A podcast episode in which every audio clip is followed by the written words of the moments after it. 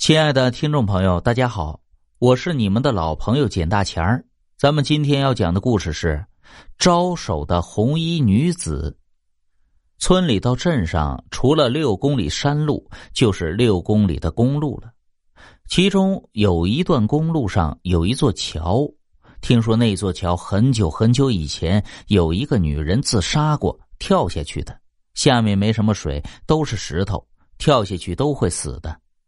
我们村另外一个男人也是走夜路回家，他开摩托车回家，经过那座桥前面一点的地方，突然看见一个女人穿着红色衣服，披着长长的头发，正往前面走着呢。他一下子就知道自己遇到了脏东西了，因为那时候也是半夜一点多了吧？怎么可能半夜有女人穿着这样的衣服走路呢？他心里想着，开快一点过去，就当什么都没看见。过了之后，他心里暗暗想着别追上来呀。谁知道呢？最恐怖的是，他走了几百米之后，一个转弯，还是那个女人。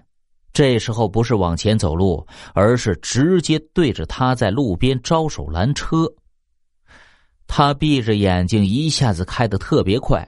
过了一公里之后，找到村庄有人家的家里，进去之后啊，死活就不回家了呀。那家人也没办法，只能给他的家里人打电话，叫安排几个人过来接他。